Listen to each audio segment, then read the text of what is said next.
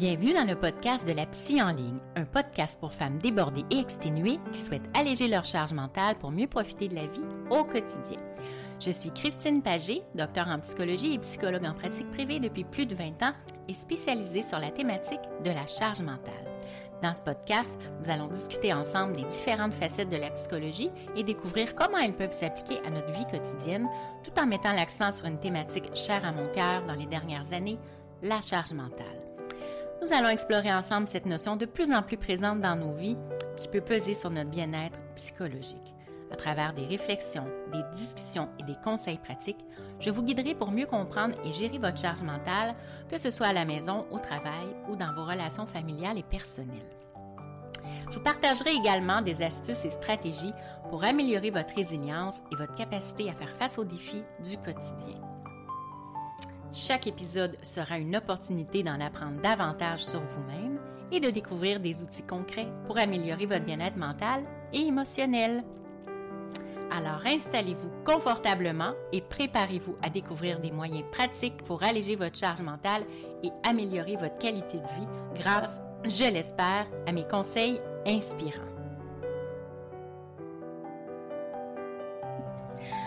Bonjour à tous et bienvenue dans ce nouvel épisode de la Psy en ligne. Alors aujourd'hui, nous allons parler d'un sujet que je pense nécessaire, qui est l'impact de la positivité toxique sur la charge mentale des femmes.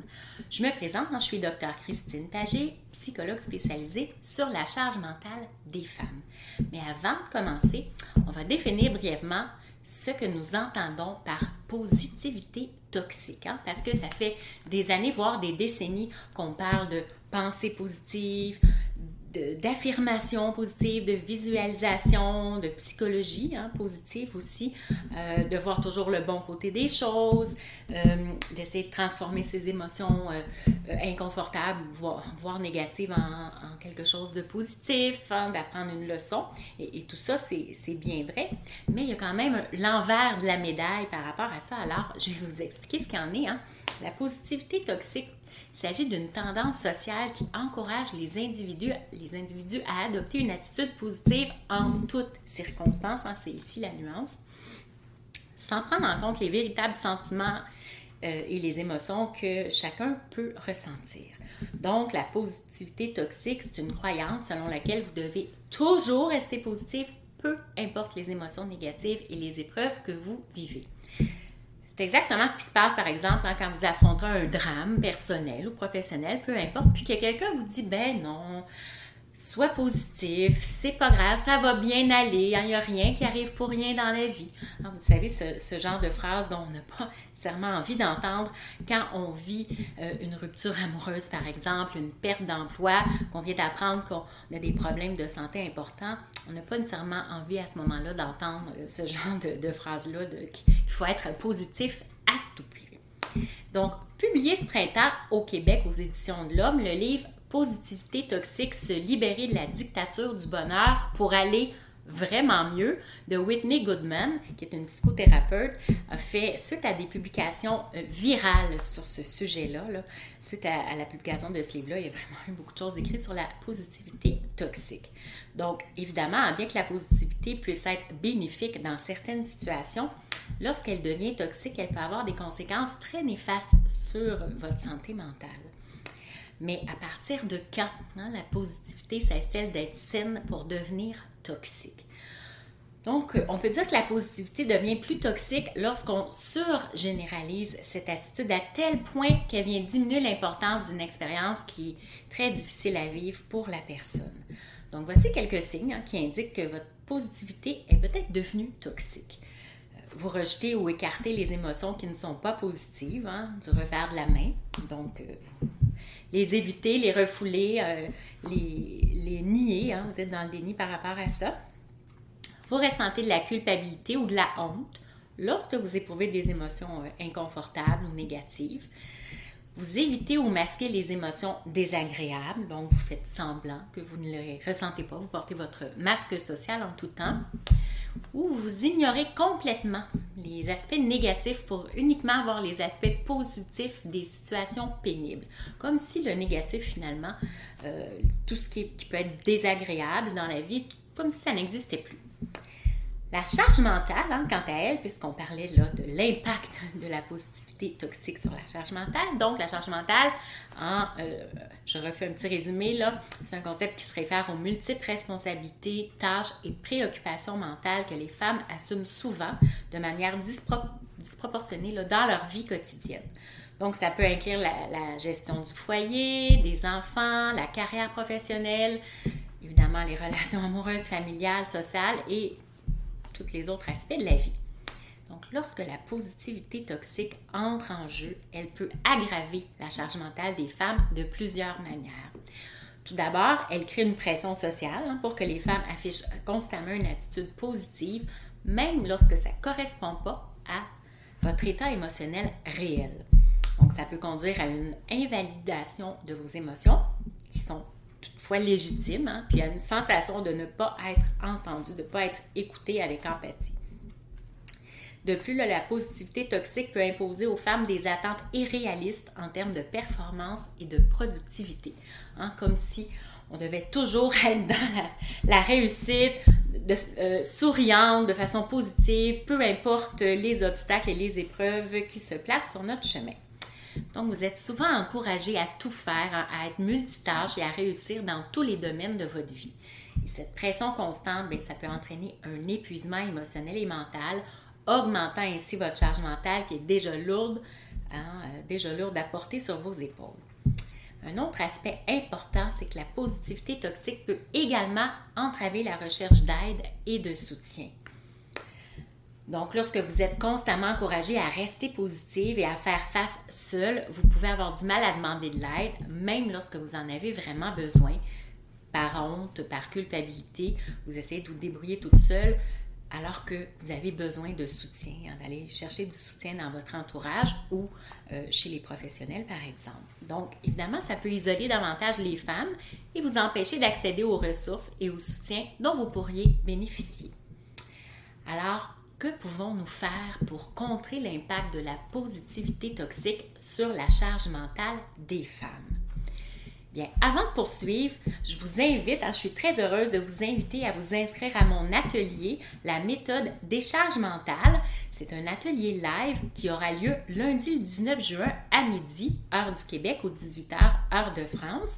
Donc, dans cet atelier, vous aurez des exercices à réaliser pour mieux vous connaître, déterminer vos priorités, vos valeurs.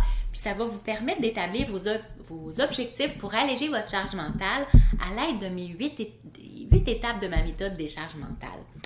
Et si vous ne pouvez pas être présente en direct, bien, il va y avoir un replay qui va être disponible, là, que vous allez pouvoir recevoir par la suite par courriel. Alors, revenons aux stratégies maintenant pour contrer euh, la positivité toxique et son impact sur la charge mentale.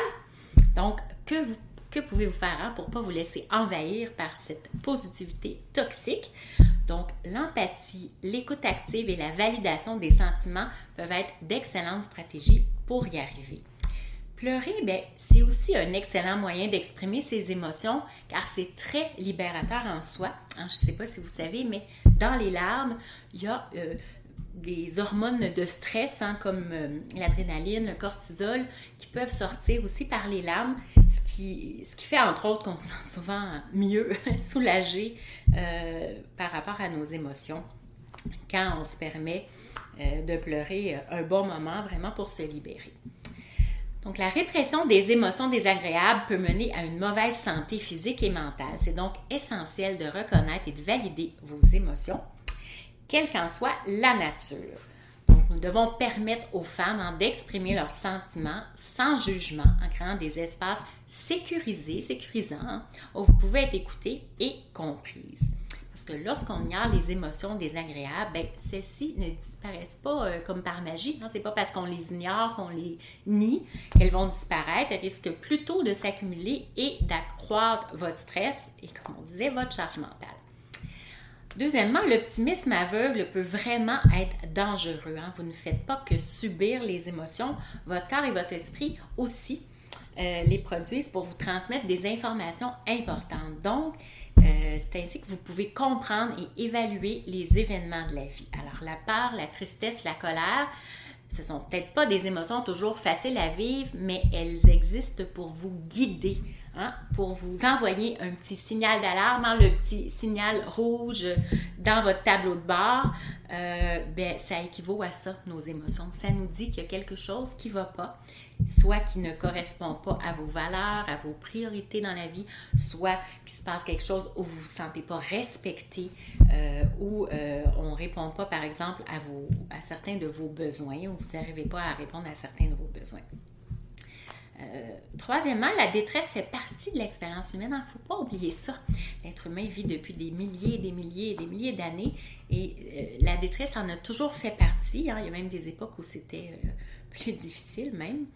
Donc, euh, c'est pas forcément plaisant, c'est sûr, ce genre d'émotions euh, plus négatives, mais la plupart d'entre vous, d'entre vous ont fait l'expérience du deuil, par exemple, de la frustration, du chagrin ou du danger, en plus d'autres émotions euh, plus agréables aussi. Donc, il est sain de vivre des émotions variées. En fait, c'est une part importante de l'expérience humaine.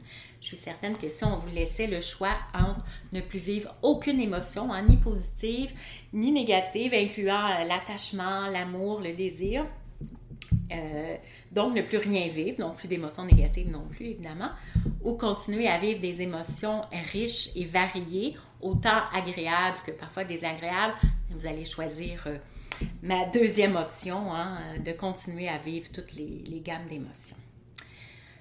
Ensuite, bien, vous devez promouvoir des attentes réalistes et une répartition équitable de vos responsabilités. C'est important de reconnaître que les femmes ne peuvent pas tout faire et qu'il est parfaitement acceptable de demander de l'aide et de déléguer certaines tâches.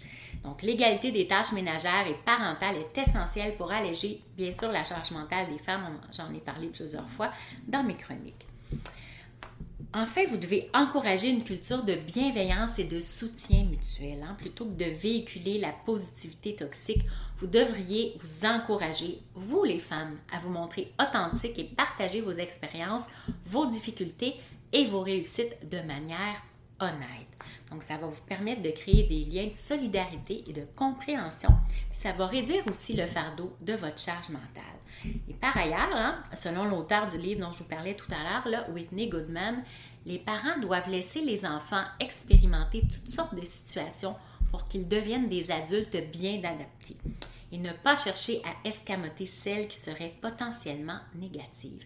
Donc, pour le développement affectif de vos enfants, c'est important de les laisser aussi vivre et exprimer leurs émotions plus désagréables en étant bien sûr avec eux à leur écoute ou en les réconfortant, mais de ne pas les nier, de ne pas les éviter, de ne pas leur changer les idées à tout prix pour ne pas qu'ils ne vivent d'émotions difficiles. Donc, euh, toujours selon cette psychothérapeute, hein, il suffit parfois d'un geste, d'un contact visuel ou d'une simple présence compatissante pour venir apaiser les émotions des enfants, mais bien sûr aussi des adolescents et des adultes. Alors voilà, c'était un aperçu de l'impact de la positivité toxique sur la charge mentale des femmes. J'espère que cet épisode vous a apporté des informations utiles et des pistes de réflexion. Puis n'oubliez pas, bien sûr, c'est essentiel de prendre soin de votre santé mentale et de vous montrer empathique envers vous-même et envers les autres. Je vous remercie d'avoir écouté cet épisode de la en ligne. Si vous avez des questions ou des sujets que vous aimeriez voir abordés dans les épisodes à venir, n'hésitez pas à nous contacter par courriel que je laisse en dessous. Donc, comme toujours, prenez bien soin de vous avec bienveillance. Au revoir!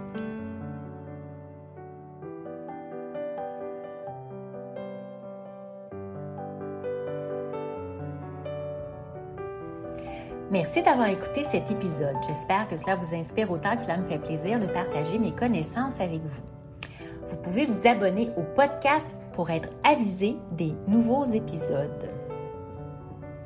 Je vous invite aussi à télécharger mes fiches pratiques, les 9 outils à l'âge mental que vous trouverez dans la description en dessous, ainsi que toutes les façons de me rejoindre par les réseaux sociaux.